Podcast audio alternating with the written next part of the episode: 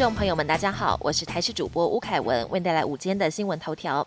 日本前首相安倍晋三八号遇袭身亡。由于安倍晋三生前非常力挺台湾，总统蔡英文九号决定各级政府机关、公立学校在今天降半旗一天。而今天一早，总统府进行完升旗典礼之后，降下了半旗。总统蔡英文跟行政院长苏贞昌上午也前往日本台湾交流协会调问签名，感念安倍过去对台湾的贡献。英印一百零八课纲大学入学考试也从指定科目考试改为分科测验，今天首度举行，将考两天。第一天考的科目是数学甲、物理、化学、生物等自然科目。大考中心进场，除了量测体温，也安排隔离市场，要求全程佩戴口罩，并首度开放大考，让轻症或无症状考生应试。截至十号中午为止，已经有七十五名考生需要自主防疫或居家隔离，将启用隔离市场应试。另外。另外有一百二十九名考生确诊，将启用十四县市独立的居家照护市场应试。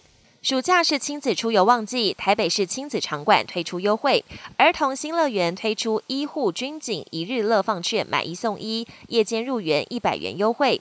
猫空缆车推出医护军警校，免费搭乘，一般民众出示疫苗施打证明，可享五十元搭乘。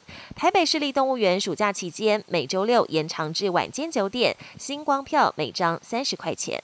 国际焦点：十号，日本参议院大选登场，日本前首相安倍晋三不幸遇袭身亡，催出同情票。执政联盟自民党和公民党大胜，拿下七十六席，超过改选席次的一半。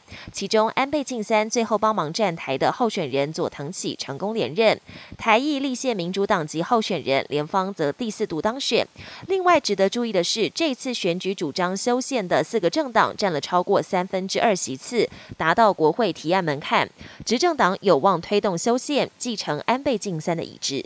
俄军持续轰炸乌克兰顿内茨克州一栋公寓，不堪火箭攻击而倒塌，传出至少十五人死亡，公寓被轰成废墟。救难人员紧急到场，从瓦砾堆下挖出一名男子，同时调派重型机具持续开挖。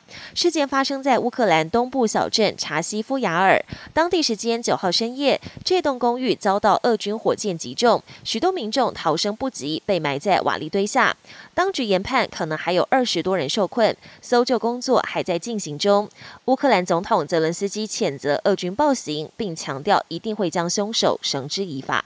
温网男子单打冠军出炉，前球王乔科维奇上演逆转胜，以三比一气走澳洲坏小子基里欧斯。尽管乔帅丢掉第一盘，但之后随即稳住阵脚，最终击败对手，也完成了四连霸，夺下生涯第七座温网冠军，还抱回两百万英镑（约台币七千三百五十万）冠军奖金。目前乔帅累积二十一座大满贯金杯，只落后纳达尔一座。加上纳达尔近期饱受伤势所苦，本届温网还因伤退赛，大满贯纪录之争，双方还有得拼。本节新闻由台视新闻制作，感谢您的收听。更多内容请锁定台视各界新闻与台视新闻 YouTube 频道。